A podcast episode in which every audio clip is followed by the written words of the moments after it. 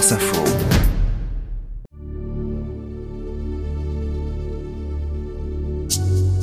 Clémentine Vergniaud était journaliste à France Info. Elle est morte le 23 décembre 2023 après avoir lutté contre un cancer détecté un an et demi plus tôt. Elle avait 31 ans. En avril dernier, je lui avais proposé de raconter ce qu'elle traversait alors et elle avait dit oui, afin, disait-elle, de laisser une trace. Quelques semaines avant sa mort, depuis sa chambre d'hôpital, Clémentine a souhaité reprendre le fil de son témoignage. La veille du lancement du podcast, euh, j'ai eu un, énorme flip. Je me suis dit, mais qui va écouter un épisode sur le cancer? Jamais les gens vont venir vers ça. Euh, ça va pas les intéresser. Ils vont trouver ça trop larmoyant. Ils vont se dire que je fais, entre guillemets, du beurre euh, sur ma maladie. Chapitre 11 La soupe à la grimace.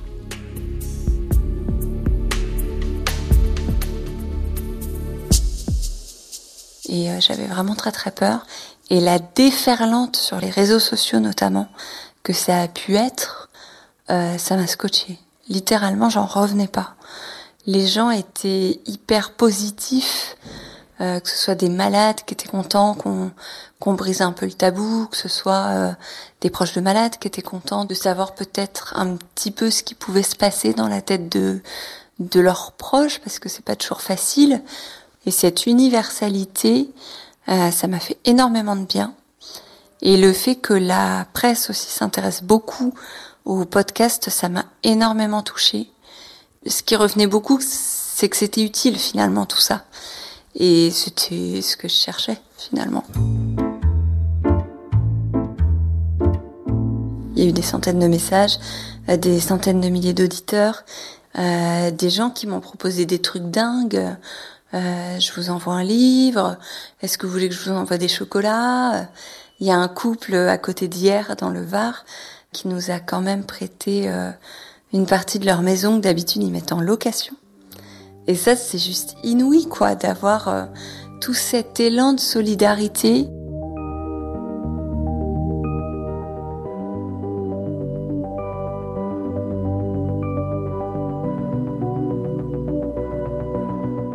Ça me porte tout le mois de juin, ça continue aussi un peu début juillet.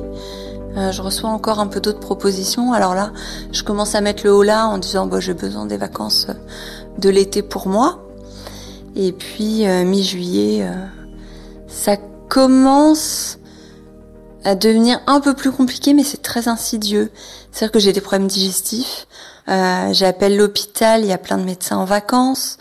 moi, je sens bien que dans le contexte des effectifs réduits, euh, les histoires de digestif, euh, c'est pas ce qui les passionne le plus. Ils font le tri, quoi. Et donc je reste jusqu'à jusqu'à début août avec euh, ces problèmes-là. Et début août, on a un mariage, donc on se rend à ce mariage.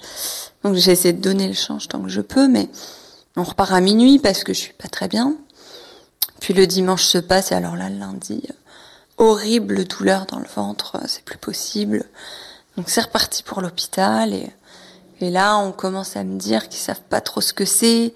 Et puis en fait à un moment euh, ils demandent l'avis du de l'hôpital voisin avec lequel ils travaillent, qui dit ben nous on veut refaire une coloscopie, on a besoin d'y voir. Et là alors me tombe le truc euh, que j'avais pas du tout imaginé mais qui était bien écrit. Euh, sur les feuilles patients qu'on nous donne au début. En fait, je fais une colite, une inflammation du côlon, à cause de ma thérapie ciblée. Et alors là, quand on vous dit, bah, en fait, vous n'allez pas pouvoir la continuer, dégringolade. La soupe à la grimace. Donc ça, ça intervient euh, fin août, début septembre à peu près.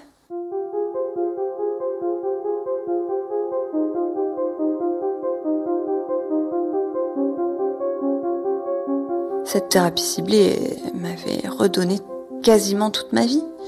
C'est-à-dire que je pouvais ressortir plus facilement, euh, j'avais quasiment pas de symptômes, tout allait bien avec cette thérapie ciblée. Et d'un coup, on me dit, bah, on va vous retirer tout ce qui vous a apporté euh, de la vie, de la force, euh, un retour vers vous, en fait. Tout ça, il va falloir l'enlever. Et ça, c'est un coup de massue. J'ai très mal vécu le deuil de cette thérapie ciblée qui était pour moi euh, salvatrice, quoi. Oui, on me dit assez rapidement que faut arrêter cette thérapie ciblée, que l'immunothérapie, on a bien vu que chez moi, ça marchait pas vraiment, donc qu'est-ce qui reste? Ben la chimio. Et alors là, c'est, je, m'enferme sur moi-même pendant à peu près 15 jours, au point que j'arrive même plus à répondre à ma famille. Euh, il y a que mon compagnon que je veux bien parler parce que parce que c'est le seul à qui j'ai l'impression que je peux dire toute cette souffrance. Quoi.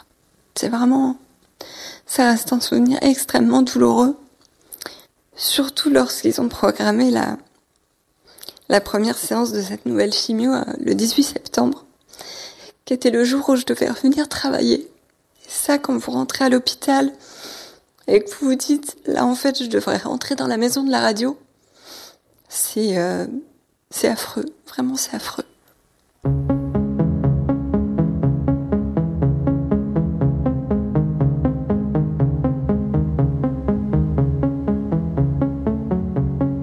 On démarre donc cette nouvelle chimio et euh, vendredi tout va bien, samedi euh, ça va plutôt bien, je suis pas aussi fatiguée que ce que j'aurais imaginé.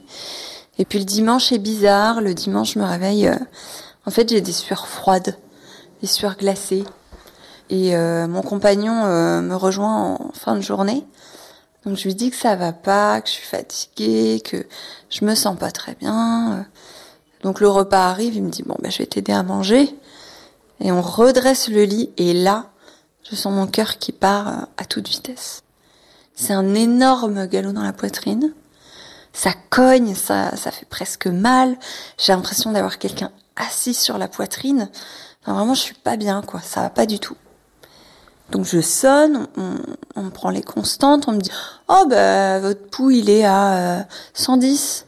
Dis bah oui mais moi d'habitude il est à 65, 70 donc ça va pas. Oh oui, mais tout à l'heure, il était à 100. Bah oui, mais donc, euh, deuxième raison pour dire que ça ne va pas, quoi.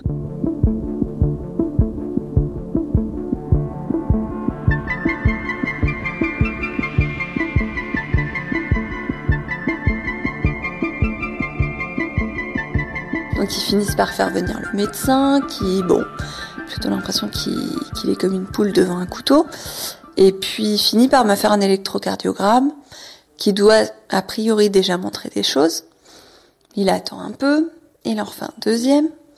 Visiblement, ça montre toujours des choses. Il me dit, avec ce que vous avez pris comme chimio, parfois il y a des spasmes coronariens. Alors, j'imagine des, des contractions des coronaires. Ça peut arriver, c'est transitoire. Et ce mot transitoire, il ne va pas le lâcher de la nuit. Alors que moi, je ne vais faire qu'empirer, empirer, empirer dans la nuit. Et le lendemain matin, on me dit euh, assez vite, euh, 8h30, 9h, on me dit on vous descend dans le box de cardiologie qu'on a, qui est un petit box où il y a une cardiologue qui fait des examens de routine. Et elle commence l'échographie du cœur. Et à un moment, elle s'arrête, elle dit mais pourquoi cette dame n'est pas en soins intensifs depuis hier soir? Vous m'appelez le SAMU tout de suite. Alors là, moi, à la fois, je suis soulagée parce que je me dis enfin, on m'écoute. Mais de l'autre, SAMU, tout ça, euh, c'est pas bien rassurant, quoi. Donc on me remonte là-haut. Euh, il y a le chef de service qui m'attend, avec la psychologue, avec euh, l'interne, avec l'infirmière. Et il commence à essayer de me rassurer parce que moi je suis pas bien, je suis en larmes. mais qu'est-ce qui se passe? Bah vous, vous inquiétez pas trop. vous faites une réaction cardiaque à la chimio. A priori, ça devrait pas être trop méchant.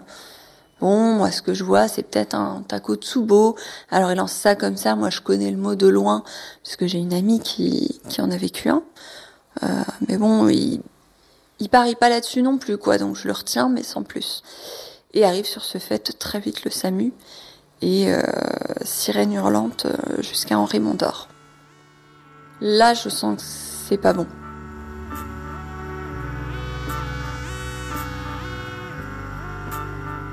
À suivre, le cœur en chamade.